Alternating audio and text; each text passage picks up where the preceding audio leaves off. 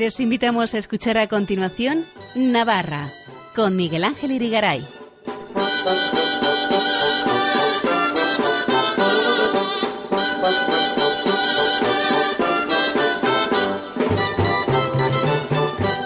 Buenas noches, amigos oyentes de Radio María. Bienvenidos a este programa Navarra en su edición del lunes 24 de abril de 2023, en la que vamos a hablar del Premio Príncipe de Viana de la Cultura que este año ha recaído en la escritora Dolores Redondo y del Premio Promoción del Talento Artístico dirigido a menores de 30 años y que celebra su cuarta edición que ha sido otorgado a la escritora Laura Chivite. Escucharemos la rueda de prensa en que se anuncia a los galardonados. Luego vendrá Elena Leache con sus jotas para terminar con nuestro experto en historia, tradiciones y costumbres de Navarra, Fernando Gualde, quien nos hablará del Sabayao, el desván de las casas en el Pirineo Navarro. No se lo pierdan, empezamos.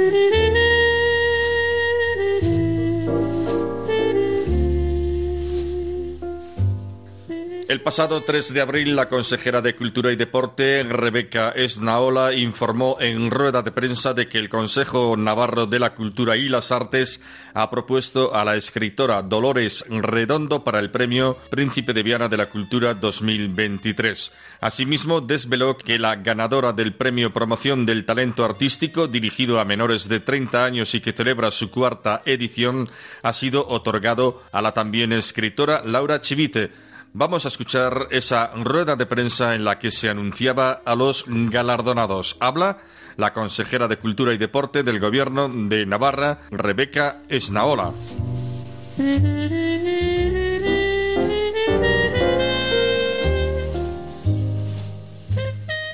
Pues buenos días. Buenos días, según Angustio hoy.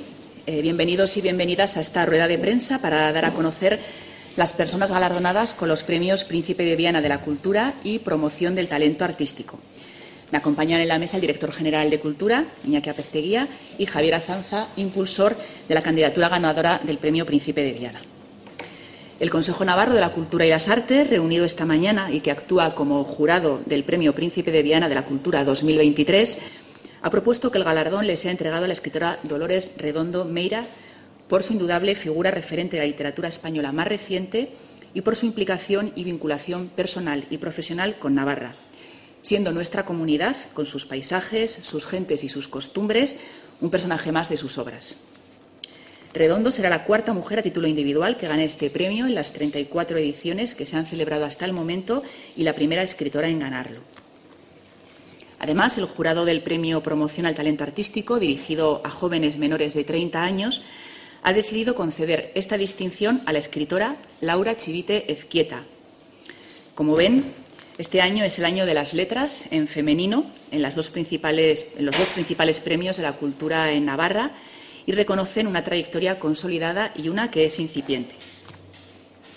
El premio a Dolores Redondo implica, en primer lugar, poner a la literatura y, más concretamente, a la novela negra y a, de investigación en un lugar destacado de la cultura, este año se cumple una década desde la publicación de la primera entrega del conjunto de obras que forma la trilogía del Baztán, que se han convertido en todo un fenómeno literario que mezcla el thriller con el género fantástico y que ha sido traducido a 39 idiomas y leído por más de dos millones y medio de personas.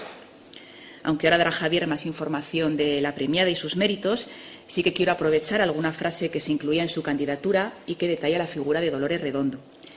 Por ejemplo, cuando se describía la reivindicación femenina de su obra como reflejo del modelo matriarcal que ella misma vivió en su entorno familiar y que se convierte en un protagonista más de sus novelas, o también que ha sido capaz de recuperar y preservar a través de sus novelas el rico legado cultural y patrimonial de Navarra, con referencias al patrimonio cultural, paisajístico, material e inmaterial, a través de sus costumbres, tradiciones y folclore.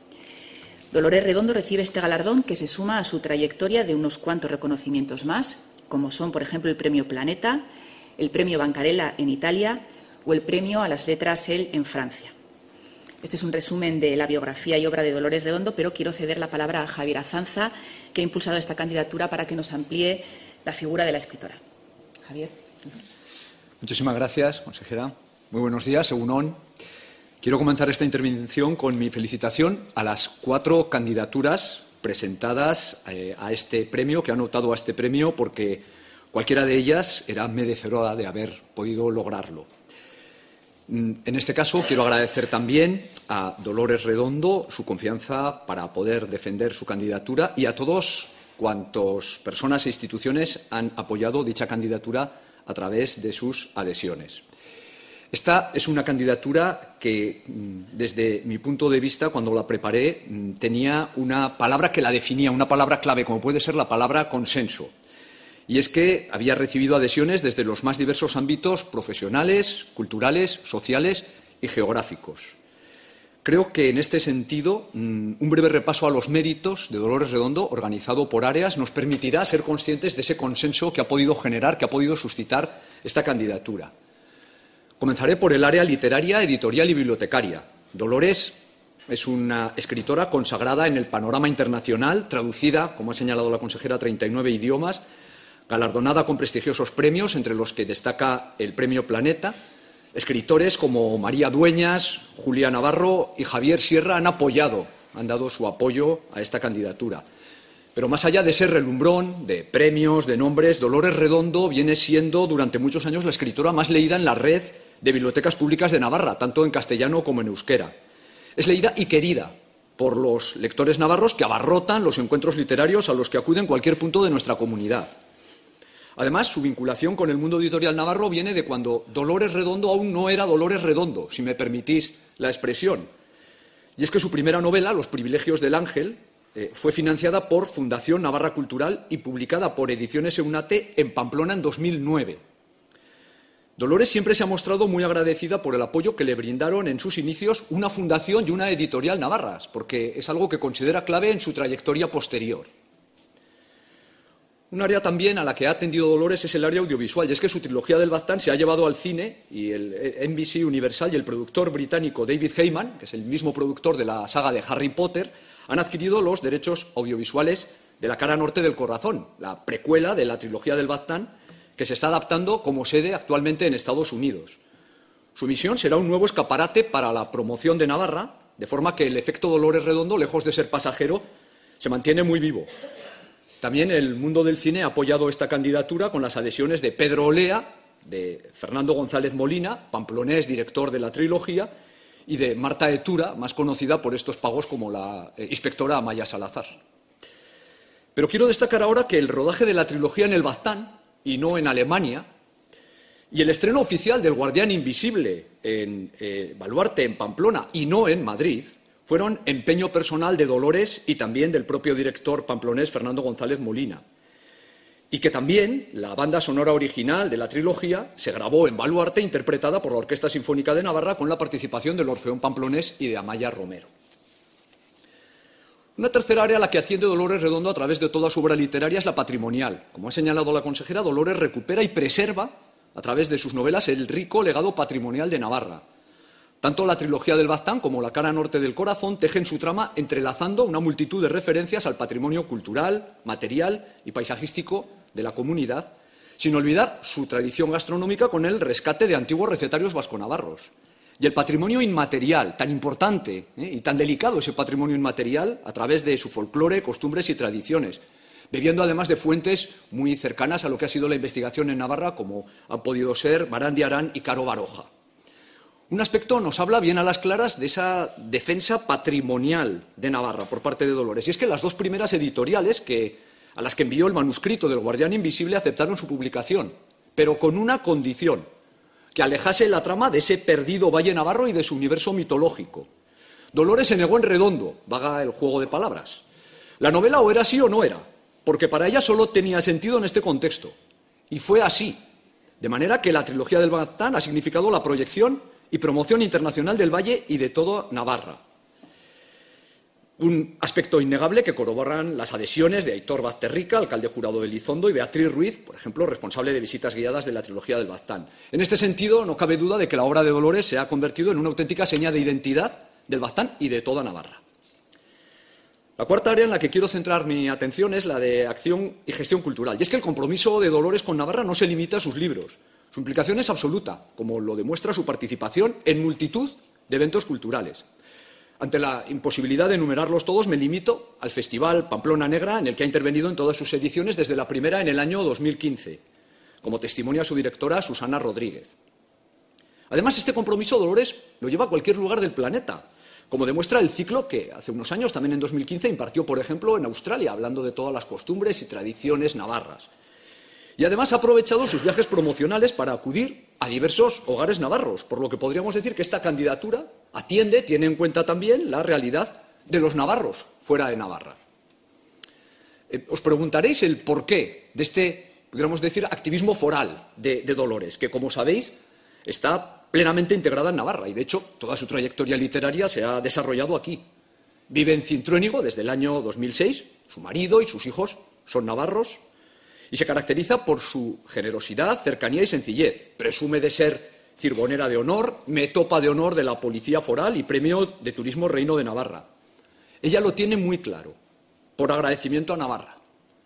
Nunca estaré lo suficientemente agradecida a esta tierra por todo lo que me ha dado, ha afirmado. Y no solo a nivel profesional, también a nivel personal y afectivo. Como ella misma dice, estoy en Navarra por amor. A todo ello se suma una cuestión significativa a la que también aludía la consejera y es su reivindicación femenina en sus obras, como reflejo de un modelo matriarcal tan propio de Navarra y de Euskadi, que ella misma vivió en su entorno familiar y que se convierte en un protagonista más de sus novelas. Por ello, Dolores se ha erigido además en un referente del liderazgo femenino, como prueba su participación en numerosos foros y congresos. De hecho, bueno, va a tener que ajustar también calendario porque en el mes de junio tenía prevista eh, su participación en la quinta edición del Congreso Women Now, que se celebra en Madrid, si bien que los días 7-8 de junio. Por lo tanto, vemos ese, ese ejemplo. Bueno, quiero concluir ya esta, no sé si breve intervención, porque siempre me extiendo mucho, ya perdonaréis, pero en la que he tratado de mostrar algunos de los aspectos de la trayectoria personal y profesional de Dolores que hacen vuelvo a esa, idea de consenso, que todos nosotros, que todas nosotras podamos sentirnos identificados con su candidatura. Esa candidatura de consenso que también, creo, puede identificar a toda Navarra desde esos valles norteños que protagonizan sus películas hasta esa ribera bardenera, esa zona de la ribera en la que vive. Una candidatura que, como ya hemos señalado, bueno, pues reconoce por primera vez a una mujer escritora y, de forma individual también, es esa cuarta mujer premiada en las 34 ediciones, incluyendo la que tendremos ahora en este año en las ediciones del Premio Príncipe de Viana. Y, en cierta manera, como digo también, devuelve a Dolores algo de lo mucho que ha hecho, que sigue haciendo y que, sin ninguna duda, seguirá haciendo por Navarra. Además, en esa efeméride, en esa fecha tan especial, para ella, 2023 no es un año más para Dolores Redondo, como constituye ese décimo aniversario de la primera entrega de la trilogía del Guardián Invisible, que ya conmemoró, que ya celebró además en el pasado mes de enero en Elizondo, con ese reconocimiento, Aurescu incluido también, con su emocionado agradecimiento, que también me ha pedido que lo transmita aquí a todos vosotros, a todas vosotras. Así que es que ricasco, muchísimas gracias en nombre de Dolores Redondo Meira. Muchísimas gracias. Pues muchas gracias, Javier. Me sumo a las felicitaciones del resto de candidaturas que han sido valoradas por el Consejo Navarro de la Cultura y las Artes y que han sido un fiel reflejo de la calidad y diversidad de la que gozamos en Navarra. Les recuerdo que también optaban a este premio la Asociación Vilaquetá, la compositora Vanessa Garde y el músico Aurelio Sagaseta. Y también quiero felicitar a la escritora Laura Chivite como ganadora del Premio Promoción del Talento Artístico, que ha conseguido este galardón de entre un total de 18 candidaturas presentadas esto demuestra, sin duda, un interés creciente entre la juventud creadora y artista de Navarra. Laura Chivita encontró el camino con el que expresarse a través de la escritura desde muy joven. Ha debutado en el panorama literario con la obra Gente que ríe, publicada en 2022, que ha sido muy bien recibida por la crítica. Previamente ha acusado dos másteres y trabaja como profesora en Madrid. Este reconocimiento a la promoción del talento artístico quiere apoyar e impulsar la iniciativa de jóvenes menores de 30 años emprendedores en el ámbito cultural de Navarra. Por eso le paso la palabra al director general de Cultura, Ignacio Pezteguía, que nos detallará más cuestiones vinculadas a este galardón. Muy buenos días, Egunon. Muchas gracias, consejera. Muchas gracias, Javier. El jurado del Premio a la Promoción del Talento Artístico 2023, como se ha indicado, designó a Laura Chivite, nacida en Pamplona en 1995. Ella estudia la carrera de Literaturas Comparadas en la Universidad de Granada, donde obtiene la matrícula de honor en el trabajo de fin de grado. Ha cursado el máster en enseñanza de español como lengua extranjera y el máster en formación de profesorado de educación secundaria. Su primer premio fue en el certamen literario de la Biblioteca de la Universidad de Granada en 2018, que fue acompañado por el primer premio del certamen Microrelatos entre iguales 2018 aquí en Navarra. Ha obtenido el primer premio de Encuentros de Arte Joven 2020 con el relato Regreso al Analógico y también en 2021, esta vez con una obra de teatro llamada ¿Y a ti que te trae aquí? Como se ha comentado, en abril de 2022 publica en la editorial Caballo de Troya de Penguin Libros Gente que ríe, recibiendo en diciembre de 2022 el premio Ojo Crítico de Narrativa 2022 de Radio Televisión Española. Ha participado en proyectos del Instituto Cervantes, Festival Nero Gallo de Novela Negra, Romancero Books o el Festival de Literatura Kerr en Londres.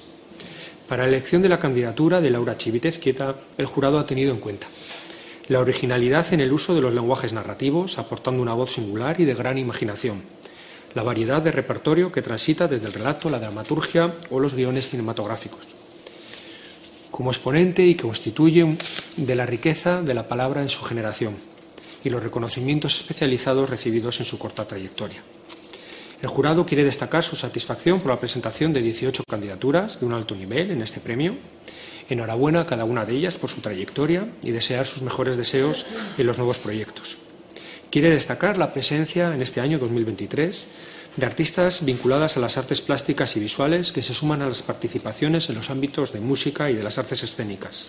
Asimismo, destaca la presencia mayoritariamente femenina. El proyecto de difusión se programará o se exhibirá de acuerdo con la persona galardonada un proyecto artístico cultural con un importe máximo de 10.000 euros que se trabajará durante el año 2024 y por ello el jurado desea que este premio y su inclusión en las programaciones del Departamento de Cultura y Deporte, además de reconocer el talento actual, sirva de impulso para la premiada y para la disciplina cultural en la que desarrolla su talento. Muchísimas gracias, Carcasco. Gracias, Iñaki. Y ya un par de cuestiones antes de dar paso a sus preguntas. La primera, recordarles la dotación de estos premios. En el caso del premio Príncipe de Viana, está dotado con 20.000 euros en metálico para la persona ganadora mientras que el del talento artístico cuenta con una dotación de 10.000 euros para el desarrollo de un proyecto que luego será programado o exhibido en algunos de los programas propios del Departamento de Cultura. La ceremonia de entrega del Premio Príncipe de Viana tendrá lugar en esta edición el próximo sábado 3 de junio en Viana. Como saben, la localidad celebra este año el 600 aniversario de la creación del Principado de Viana, a quien el premio debe su nombre, así que lo celebraremos allí. Por su parte, la ceremonia del talento artístico, como es habitual, se celebrará en un día próximo a este 3 de junio, todavía está por concretar, para vincular y realzar ambos premios. Reitero mi felicitación y enhorabuena tanto a Dolores Redondo como a Laura Chivite y ahora ya quedamos a disposición de sus preguntas. Gracias. Para contactar con nosotros, escribe un correo electrónico a navarra@radiomaria.es. Escuchen en Radio María Navarra con Miguel Ángel Irigaray.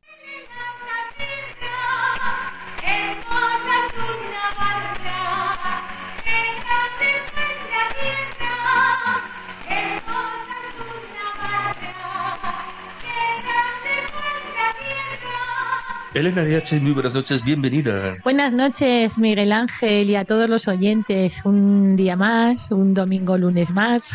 Sí, ya, ya lo sabemos. Oye, yo no sé si nos habíamos felicitado las Pascuas. Sí, hombre, sí, hombre. Ah, sí, claro, sí. Estamos ya en la tercera semana de Pascua, cuarta, no sé cuál.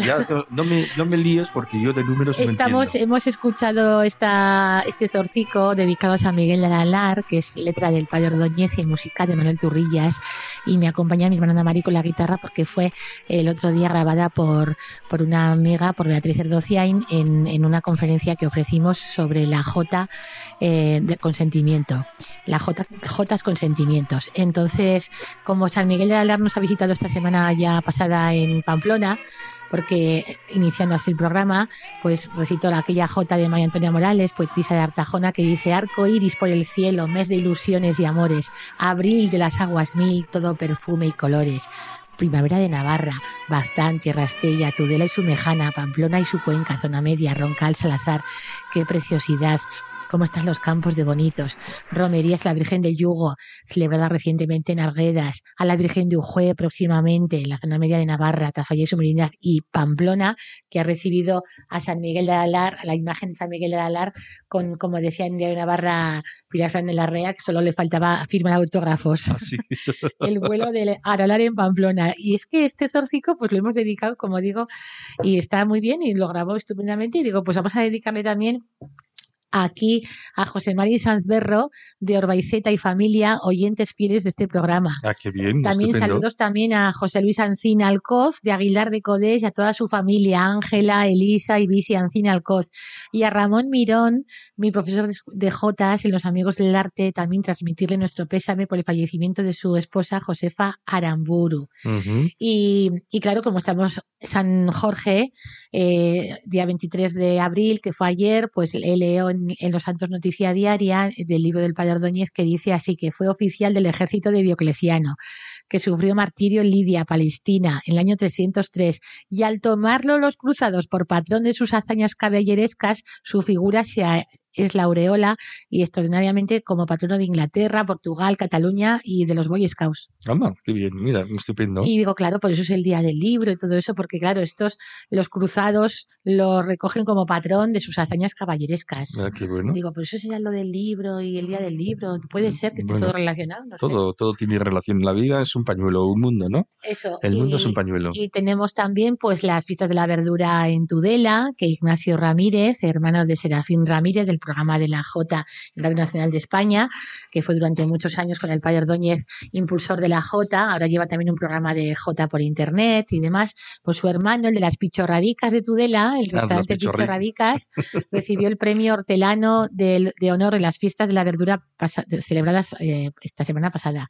Y también hay que recordar las fiestas de la Virgen del Villar en Corella, grandes fiestas que dicen así, eh, con el programa maravilloso, eh, como Encierros de Reses Bravas, Salve Solemne, cantada por el Orfeón Virgen del Villar de Corella, Misa en el Santuario ayer domingo, está bonita, bonita Corella. Ah, la ciudad de Corella. Sí, ciudad, ¿verdad? Porque a veces hablamos de pueblos, pero en este caso estamos ante una ciudad. No, no, es ciudad, es ciudad de Corella y está preciosa. Hace unos años que estuvimos y digo, pero qué bonita. Sí. Así que también hay que recordar que eh, el pasado sábado, día 22, 22 de abril, 10 escuelas de Jota nos reunimos en el Festival Casino de la Unión de Cadreita, formando ese Festival de Escuelas de Jota en Cadreita el día 22 de abril. Eh, estuvimos varias escuelas de J. De Vitoria, directora Marta Peruga. De Irabia, Escuela de J. Irabia, directora Ana Belén Jiménez. Ana Belén Pérez Jiménez, de Tudela. Escuela de Rondalla de Castejón, directora Maribel Muñoz. Escuela de J. de Calahorra y Alfaro, director Diego Urmeneta. Escuela de J. de Huarte, dirigida por Paula Antón. Escuela de J. de Ribaforada y Cintrónigo, dirigida por Natalia Martínez Quintana. Escuela de J. de Fitero, directora Mari Carmen Hernández. Gracia Navarra, dirigida por Servidora. Mendavia Roniz y Larraga, director San Santiago Urtubia y la Escuela de Jotas Manuel Turrillas, dirigida por Josué Hernández Azurmendi. Eh, tuvimos la ocasión de, escuchar e, interpretar pues canciones preciosas como de Manuel Turrillas, de Joaquín Zabalza, de Alberto Gurrea, de Andosilla, de José Luis Arraga, de Añorbe y de José Menéndez y de Jesús Anoz y de la misma Olga Ruiz. Y se da la circunstancia que la jotera Olga Ruiz también recibió un homenaje ayer en este, en este festival que le dedicaron, le dedicamos un pequeño homenaje por parte de los profesores de escuelas de Jotas presentes y ausentes y diversas escuelas de J allí reunidas, tanto como el, como el casino, la, junta directiva del casino Cadreita. Y por lo tanto, pues así le, le dediqué este texto dedicado a Olga Ruiz Jiménez. Ayer el sábado pasado, o sea, este día 22 de abril. En esta tarde primaveral, en Cadreita, las profesoras y profesores de las escuelas de J de Navarra, en representación también de los ausentes, desean rendir homenaje a Olga Ruiz Jiménez, compositora, directora de la Escuela de J local y coordinadora de este festival. Olga Ruiz, moza Rivera Lozana, lleva la J en la sangre. Sabe que la J lo inunda todo, que es un misterio, que es un arte que ella ha sabido transmitir. Olga tiene cuerpo jotero. Con Davinia Martos lo explica entre palabras y notas. Navarra es cuerpo jotero y el Ebro riega sus venas. La montaña es la garganta, su bravura la ribera. Ejemplo de vida y superación. Así lo demostró el 17 de julio del año 2022, rodeada de sus seres queridos cuando cantó la jota dedicada al patrón de Cadreita, San Miguel. Eres San Miguel bendito, patrón de los cadreitanos, y al ponerte el pañuelo, con la jota te rezamos. Y nuestro recuerda a tus amigos Julián Aranaz de Cadreita y Maribel Muñoz de Castejón. El maestro Turrillas, en su corrido gastronómico de Estella y su merindad, compuso esta melodía que viene un poquito a cuento. Cuando te encuentres pachucho sin ganas de trabajar, yo te daré un buen remedio contra la debilidad. El remedio, Olga querida, es el cantar de la jota, porque Olga resistirá. Nadie podrá borrar su trabajo. Los amigos de Olga, profesores de escuelas de jotas, le interpretamos, le dedicamos a Olga eh, una jota dedicada por medio por el maestro Murillés Felicio Murillo y decía así: Olga Ruiz, preciosa voz, jotera castejonera, temple, estilo y corazón, valiente mujer, Rivera. Qué bueno. Qué y próximamente, pues ya no me ha llegado todavía el, audio, el vídeo. Pero lo pondremos. Pero lo pondremos, sí, a ver si ya llega esta semana, porque ayer era el sábado fue un jaleo, ya me enviarás, ya te enviaré. Sí, sí. Bueno, pues nada. Y, nada, pues nos vamos a escuchar algo, Elena. Nos vamos a escuchar una de las jotas que tenemos provisto de Tomás Liberal. ¿Ah, sí? Que vamos a organizar una, un homenaje el día el día 29 de, de, abril en, en, el, en, la Casa de Cultura de Noain. Homenaje a Tomasa Liberal, la voz de plata de Tafalla. Charla homenaje presentada por servidora. Intervienen en la parte musical Gracia Navarra de Pamplona, Coro de Noain y otras voces. Una delicia, porque además contaremos con su presencia. Con el señor alcalde también de, de, oh. Noain, don Sebastián Marco. Mucho, y, mucho. y es una mujer contemporánea de las hermanas Flamarique. Tiene ochenta y tantos años y vamos a vamos a proceder a realizar un homenaje y con todo el texto eh, pues recogido de, del padre Ordóñez, porque justo el, único que tiene eh, la biografía y la vida y obra de Tomás Liberal es el padre Ordóñez en su libro La Jota por el Mundo. Y ha sido un poco ardua la, la tarea de investigación porque leí a Menéndez, leí también a Flamarique, leí también a otras a otros musicólogos y folcloristas de la zona media de Navarra, los amigos del arte. Y ahí estaba, en, la, en el libro del Padre Ordóñez, La Jota por el Mundo, la vida y obra de Tomás Liberal. Así que vamos a escucharle esta Jota y ya veréis cómo eh, ella misma se acompaña con la guitarra hace unos años. Eh, se ve que está un poco ya pues con el oído un poco mal porque no entra, como decimos, al acorde, pero solo nos queda un poco la, la, el ejemplo de su, de su voz, que es una maravilla. Por algo le llamaban la voz de plata de Tafalla.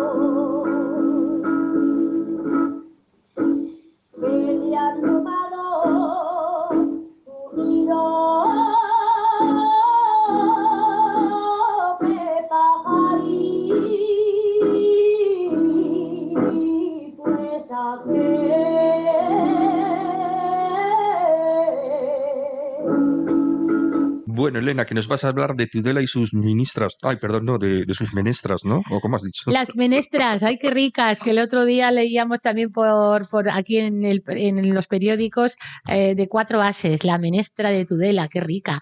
Y como están, han estado estos días con las fiestas de la verdura, y hay que recordar también a la Orden del Volatín en Tudela, que ahí estuvo presentando el nuevo cabezudo, y, y ahí actuó Ana Belén Pérez Jiménez de Tudela, Jotera también. También hay que recordar la Escuela de Jotas de Valtierra, que organizó una, una escuela, una, una ronda de Jotas, y la Escuela de Jotas de Cascante, que dirige Julio Sánchez, que actuó en la residencia de ancianos de Cascante. Y es que encontré el otro día décimas, décimas a las verduras de Navarra, por Luis Olaverri. Me Qué bueno. encantó. Le- leía en Facebook así. Alcachofa de Tudela, de espárragos el cojonudo, del pimiento el más el más picudo, borrajas las de la abuela. Aquel que no corre vuela y a cada cual su verdura, porque Navarra es locura cuando por la primavera se vuelve tan verdulera, que brilla con la hermosura de una fiesta singular, donde el puerro está más tieso, la lechuguica es un beso, las habas de enamorar. Bueno. La celga está de gozar y saca a bailar el cardo, blanco, rosa o verde pardo. El guisante en su estanca suelta un ole a la espinaca y del vino yo me guardo. Muy bien. Hay Ay. que aclarar que has empleado un pequeño taco, pero es que es una marca de espárragos, ¿verdad? Bueno, no sé si... la cojo o tal. Es Eh, una marca Pero, de pero espárragos. es un taco o un vocabulario navarro. Ah, bueno, claro. Porque, claro, eh, José María Iribarren tiene en su libro Vocabulario Navarro, que es un tomo bastante extenso. Claro, claro. Pero para decir pistonudo hemos dicho otra palabra bueno, un poco más ahí- fuerte. bueno, el cojonudo, no sé, bueno, Es que es, el, el el- es una marca de, de, de- de espárrago. ¿no? Vale. Lo aclaro porque Pero- igual hay oyentes que se escandalizan con no, estas no palabras. sé, pero bueno, que le, que le invitamos a leer el libro, un tomo bastante, bastante extenso y muy majo del vocabulario, vocabulario navarro de José María Iribarren, de Tudela, que este era una maravilla. Sí. E incluso habla de la J tan bonito, José María Ibarren, o sea que era un poco, era un poco como bravucón, como, eh, no sé, tiene un los textos me, es un poco exagerado y a veces digo, ay Dios mío, me, me, me, me hiere un poco cuando lo leo, la Mm. J y tal, bravucón, un poco, eh, no, no sé, eh, eh, eh, fíjate que contaba eh, la familia Iturralde, de, ahora estoy acordándome ahora mismo, la familia Iturralde de Tudela, cuando eh, eh, cantan con Raimundo Lanas, el año 34, 35 en Tudela, están cantando y voy por la carretera, cojo la vara y mi carro voy por la carretera. No hay venta que no me pare, ni mujer que no me quiera. Y él les dijo, "Hombre, lo de mujer, cambiar por moza. Y entonces cambiaron por, lo, por la moza Ah, ni mujer que no me quiera, ni moza que no me quiera. Y lo de la mujer, no sé si, o les hizo al cambiar al revés, no me acuerdo, no sé si les hizo cambiar. Lo estoy diciendo de memoria, ¿eh? pero le pedían consejo a José María Iribarren y Ujú. eso pues también queda publicado en los libros de la biografía de Raimundo Lanas y también lo he investigado yo. Pero bueno, es que José María Iribarren era un poco hiriente, ya, ya, un ya. poco, no sé, un poco bravucón, no sé. Bueno, Pero pues es bueno, su estilo, ¿verdad? El cojonudo es vocabulario navarro. Muy Yo bien. no digo nada más. Bueno, Bueno, así que de Tudela también hay que recordar en Marcilla, que también han estado de fiestas, pasacalles con gigantes, encierro de reses bravas, toro de fuego, Marcilla y su castillo está precioso, el feudo de Doña Ana de Velasco y la banda municipal de Marcilla que dirige José Luis Malo. Y ya que estamos hablando de Marcilla, Sí, pues hablamos de Raúl Palacios de Marcilla, como decimos, finalista en el programa J-Talent de Aragón Televisión. No sabemos si habrá pasado a la final, o sea, pasó a la final, sí, si habrá resultado ganador, porque era esta noche cuando ya. se proclamaba ya en... Y, en- y- estábamos preparando todo y claro, no nos ha dado no, tiempo no nos ha dado tiempo, a ver si nos llega de aquí a mañana, nos llegará la, información. ¿verdad? Sí, sí. Es un programa que une la Jota Navarra y la Aragonesa con otros estilos musicales. Así que de esta manera Raúl Palacios, jotero y de Marcilla, profesor de la Escuela de Jotas de Marcilla, estudiante de magisterio en la Universidad Pública, creo que es la Universidad Pública de Navarra, que fue seleccionado por, para participar en la gran final de Jotalen. El jurado compuesto por, entre otros, como Beatriz Bernard, Nacho del Río, y en total que decidieron que Raúl Palacios fuera uno de los finalistas. Por ello, nos envió el mismo Raúl Palacios una J que a mí me, me, me encantó. Es una J con la que consiguió acceder a la gran final. Dice así la J. Sonó en el aire una J, sentí emoción en el alma, sonó en el aire una J. Y las notas rasgadas marcaban el compás de la copla que con el corazón lanzaba sentimientos de un hombre soñando con volver y le vi llorar recordando a su Navarra. Le dije, Raúl, ¿cómo me gusta esta J? Y me dice, ¿te gusta, Elena? Es que la he rescatado del repertorio antiguo. Le digo, sí, porque esta Jota está compuesta por Alicia Triain y Francisco Javier Moncín. Eran, son aragoneses, pero es que llegaron a Tafalla en el año 1992, coincidiendo con el certamen de Jotas Campeón de Campeones, apartado de Jota Nueva, y se presentó, como digo, en Tafalla, Frontón Edeta, en el apartado de Jotas Nuevas, en octubre de 1992. Disponemos además de la grabación original, y esto nos sirve para, para seguir elaborando Jotas nuevas. Y, y así que animo también a compositores, joteros, que hay que ampliar el repertorio. Lo que pasa es que él, Raúl Palacios, adapta esta jota a, a Marcilla y dice, eso no era una jota eh, que la cantaba en Marcillés. Ah, Pero ellos, la- el original es un tafallés. un tafallés, Y me ¿eh? encantó, dije, hombre, que la has recuperado y demás. Bien. Así que vamos a escucharle a Raúl Palacios Estupendo. cantando días pasados en Jotalen, es un programa muy majo De la de televisión la de, televisión Aragón. de Aragón y, y bueno, a ver si ha conseguido el premio y bueno, no sé si es un tres semanas en la República Dominicana o un Así viaje es. a Viena Ah, o no sé a cuánto asciende. qué bien, qué bien. Bueno, pues venga, vamos a escuchar. Adelante. A Raúl Palacios de Marcilla cantando Sonó en el aire una jota, sentí emoción en el alma.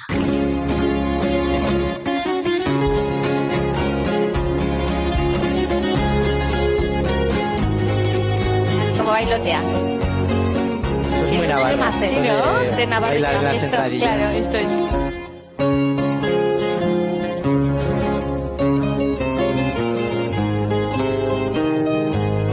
Sentí emoción en el alma. Se oyó en el aire una jota que cantaba un marcillés. Emoción en el alma. Y las notas rasgadas marcaban el compás de la copla que con el corazón lanzaba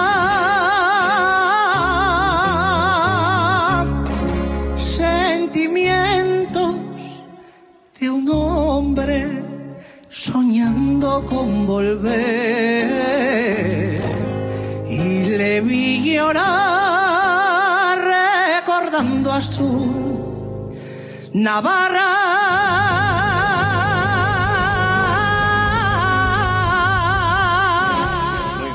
Bueno, Elena, que nos vas a hablar de campaneros, me parece. ¿Cómo es eso? Pues el, el quinto encuentro de campaneros que se celebró en Santa Cara el día 22 de abril pasado y como las campanas también son patrimonio cultural inmaterial de la humanidad, se celebró en Santa Cara Reciente, reciente. por su desinteresada di- dedicación a las campanas, dice aquí sus toques tanto en la parroquia de la Asunción como en la ermita de Santa Eufemia. Si es que se tributó un homenaje a Juan José Lanas, Víctor Círez y Manuel Adín. Son de Santa Cara.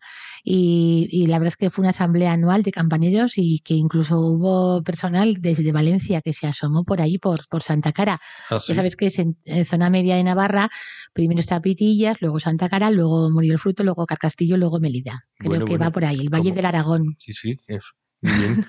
Lo he hecho de memoria, pero me parece que va así, a ver si me he equivocado.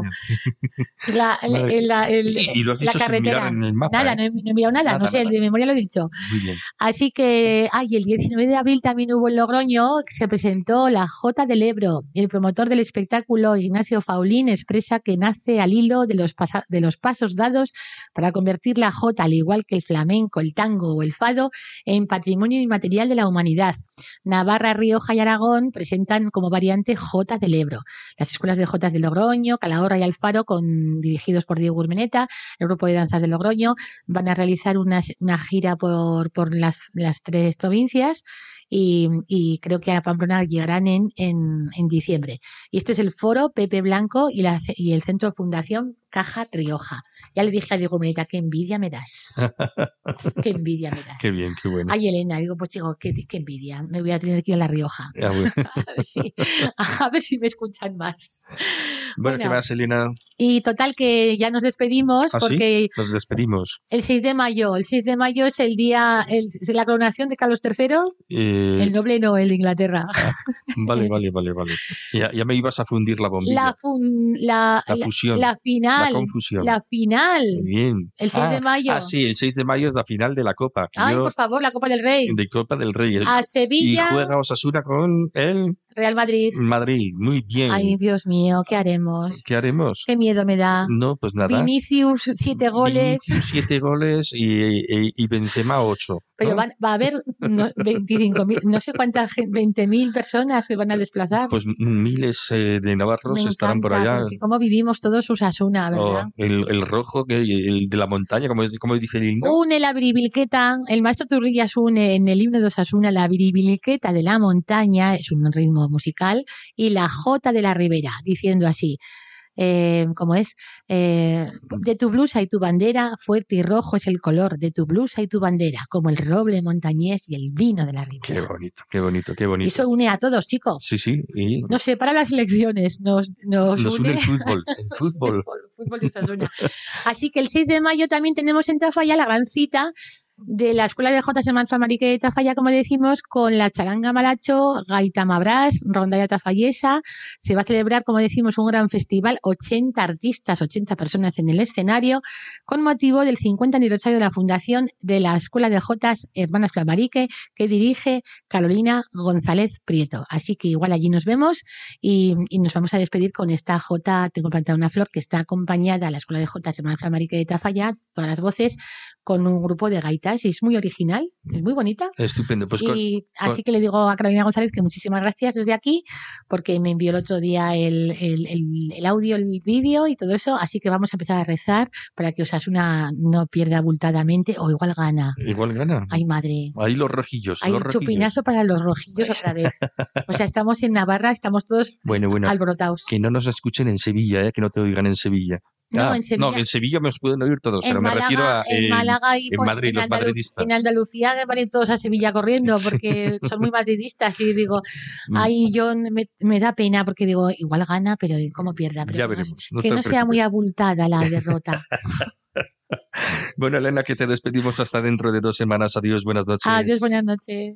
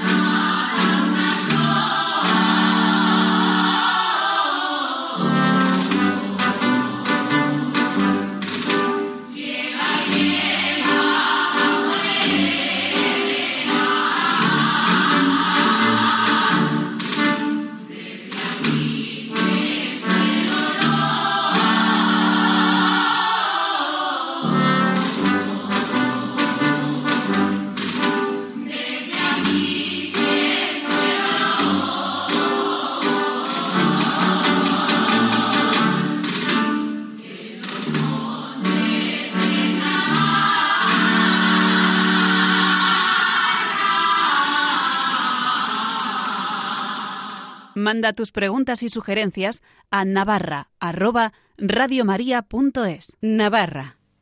Radio María. Miguel Ángel Irigaray. Fernando Walde, muy buenas noches. Muy buenas noches. Fernando Walde, lo saben nuestros oyentes más fieles, es nuestro experto en historia, costumbres y tradiciones de Navarra, que hoy viene para hablarnos de algo que tiene un nombre un poco extraño, al menos para quienes no conocen la lengua vasca. Nos estamos refiriendo al sabayao, ¿no es así, Fernando? Efectivamente.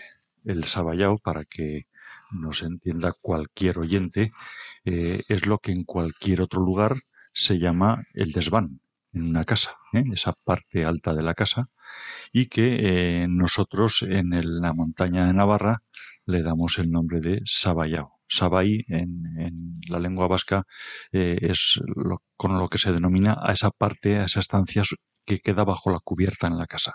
¿eh?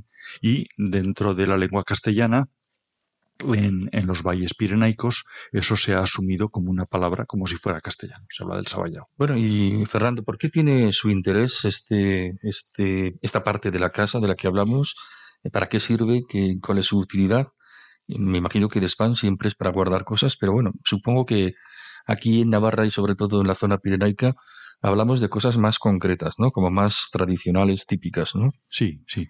A ver, sin duda, eh, todas las partes de la casa son importantes siempre, por eso existen, pero sí que es cierto que en, las, en, los- en el ámbito rural el, el desván, el sabayao, se convierte en algo indispensable. ¿eh? Cuando hablamos de, los valles pirenaicos, por ejemplo, tenemos que tener en cuenta que eh, todas las casas en su parte baja tienen una cuadra donde se guardan los animales. ¿eh? Todas las casas tienen caballos, tienen yeguas, tienen ovejas, cabras, etcétera. ¿eh? En algunos casos dentro de la casa, en otros casos fuera, en algún corral. Siempre, cuando llega ahora pues el verano, más o menos en el mes de junio y julio es cuando ya se corta la hierba, esa hierba se, se hacen pacas ¿eh? o, se, o se ata en atillos grandes ¿eh? y eh, en costales que se llama y lo que se hace es guardarla siempre en esa parte alta de la casa. Hay que tener en cuenta que la hierba se ha cortado más o menos cuando ya está seca, pero hay que dejar que se seque algo más. Estamos hablando de esa parte que está justo bajo el tejado, con lo cual eh, cuando calienta el sol ahí es donde más calor hace en la casa.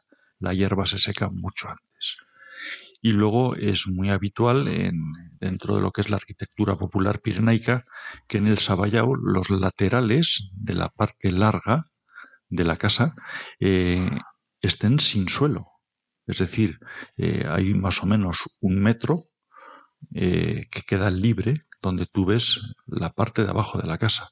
Y lo que se hacía antes era desde ahí se tiraba la hierba y esa hierba caía hasta la cuadra. Mm, ¿Eh? Qué interesante, Sí, ¿no? sí. Y esto, bueno, pues, a ver, en según qué partes de Navarra, eh, por ejemplo, en el Valle de Baztán, en el Valle de Esteríbar, ahí tenemos que en lugar de los laterales es en la parte central, se habilita como una especie de hueco para desde ahí ir suministrando eh, la hierba al ganado que está abajo. Es una hierba que sirve primero o bien para forraje, para alimentarse, o bien para cama. ¿eh? Para de, de mullida, para estar Sí, mullidos. Sí, eso ¿Ah, es. sí? Hay que tener en cuenta que la- por ejemplo, las vacas, las yeguas, cuando están en la cuadra, pues continuamente están generando orines, excrementos, todo tipo de desperdicios. No siempre se puede estar limpiando continuamente, porque a veces la abundancia de animales o el movimiento de ellos no lo permite, pero lo, lo que se hace en ese caso es eh, echar hierba, ir echando hierba, y eso, aparte de que lo absorbe, permite que luego ellos se puedan tumbar tranquilamente y no tener ningún, ningún problema. ¿no? O sea, que hace de cama, pero para los animales. No son camas para personas. No, no, no, no, no, no. Los colchones de, de hierba, de paja, eh, de hojas de maíz, etcétera, hace ya por lo menos más de un siglo que, que han desaparecido en general. Así es. Bueno, pero, bueno. pero lo sabía, lo sabía. ¿eh? Muy bien. Y bueno, además de hierba, mm, seguramente que también se, se guarden otras cosas, ¿no? Sí, hay que tener en cuenta que eh, no se tiraba nada, todo se aprovechaba. ¿eh? Es lo bueno que tiene el estilo de vida rural de antaño. Las lecciones que nos dan, por ejemplo, pues tú tienes una moto, imagínate, se te estropea la rueda, tú no tiras la llanta. Dices, no, es que se me ha rajado ya, ya no vale esa, no vale para circular en moto. Pero con una llanta de moto sacas más o menos eh, tres pares de abarcas. Puedes hacer. ¿eh? ¿Tres pares de? Abarcas. ¿Mm? Calzado para el pie. Ah, calzado para el pie. Sí. Y quien dice eso dice cualquier objeto, cualquier elemento, es decir, todo aquello que es de madera, si está muy estropeado, sirve como leña, con lo cual se guarda también allí. Las cuerdas sirven multiusos, son, o sea, cualquier elemento, cualquier cosa siempre va a servir para algo. ¿eh? Una lata, dices, "Es que mira, me he comido una lata de espárragos. Pues la lata de espárragos no hay que tirarla. ¿Mm? ¿Por qué? Porque luego a las gallinas les viene muy bien de comedero Ah, o bueno. de bebedero. ¿Eh? Qué- qué O sea, bueno. Hay múltiples usos y todas esas cosas se van guardando en el sabayau y se va tirando de ahí cuan- conforme va haciendo falta. No se generaba basura. Fíjate qué forma tan bonita y tan culturalmente arraigada en las almas del pueblo de reciclaje, ¿no? Sí. Reciclaje natural decir, y cultural. O sea, es no se generaba basura. Lo que eran desperdicios alimenticios se les echaba a los cerdos. Si, si eran hojas de lechuga, pues también a las gallinas. ¿eh? que Cuando- también está bien aprovechado, porque, sí, claro, sí, sí, sí. Y cuando tú coges y te haces un huevo frito, sí, pues la cáscara no se tira. Tampoco. La, la cáscara se coge, se mete en las manos, se aprieta bien, se desmenuza y eso se le echa de comer a las gallinas, de tal Ah, sí. manera que tienen más calcio y luego hacen los huevos con la cáscara más fuerte, no se rompen cuando los están cuando están ellas sobre los huevos, por entonces ejemplo. nunca más ni, ni más razón tendrá el refrán de que de lo que se come se cría, ¿no? Efectivamente. Por eso la importancia del sabayao. ¿eh? Es, decir, lo, es clave. ¿eh? Sí, es sí. clave, Para guardar todo lo que no se tira, ¿verdad? efectivamente. Además de la hierba. Además de la hierba. Y, a, y a veces, pues poner a colgar determinados alimentos. Ya sabemos que antes, pues se mataba el cerdo en casa, pues había que colgar los perniles, había que colgar los También se colgaban en el sabayao. Sí, según qué, según qué elementos, o en el sabayau o al contrario, en la parte de abajo de la casa, Ya, ya, que era ya. más seco. Muy bien. Y bueno, mm, tendrá que ser una zona de la casa, el sabayao, pues no sé, yo me imagino con algún olor característico, ¿no? ¿O cómo es esto? Bueno, hay que tener en cuenta que va condicionado precisamente por la paja durante el verano. ¿eh? Y la paja dura todo el verano y parte del, del otoño, o el otoño. Y el resto del tiempo, bueno, pues hay eh, todo lo que son esos elementos, todos esos objetos que guardas, esa madera vieja, es lo que al final te condiciona. Hay que tener en cuenta también que el sabayau, en la, al ser la parte alta de la casa, es donde se apoya el tejado. Cuando sí. tú subes, cuando tú entras a un sabayau, estás viendo las tejas.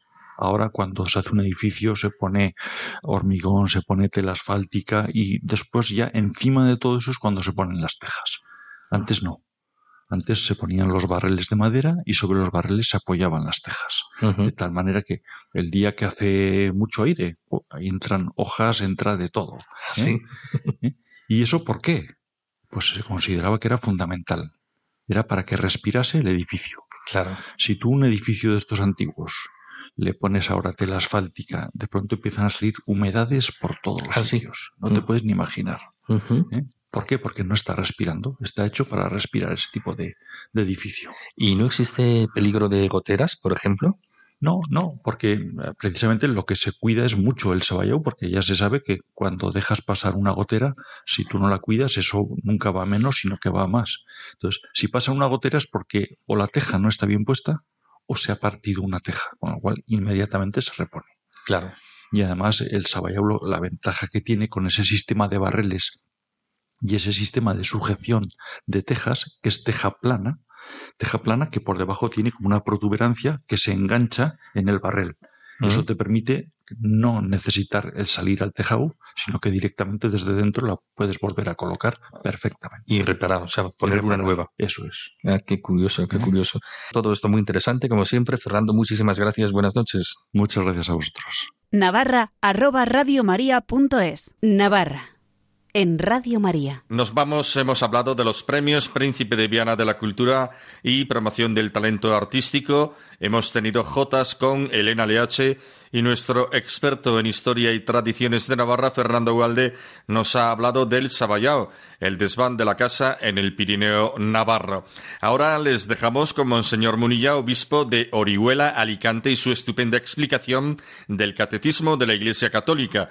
Si quieren volver a escuchar este programa o recomendarlo a alguien, pueden pedirlo en el teléfono 91 822 8010, 91 822 8010 o descargárselo de los podcasts en la web de Radio María.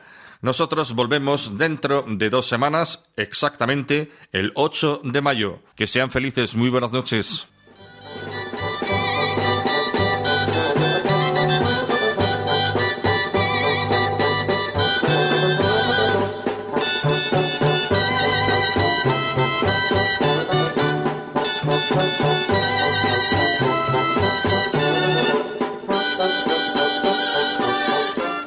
Y así finaliza en Radio María Navarra, un programa que dirige Miguel Ángel Irigaray.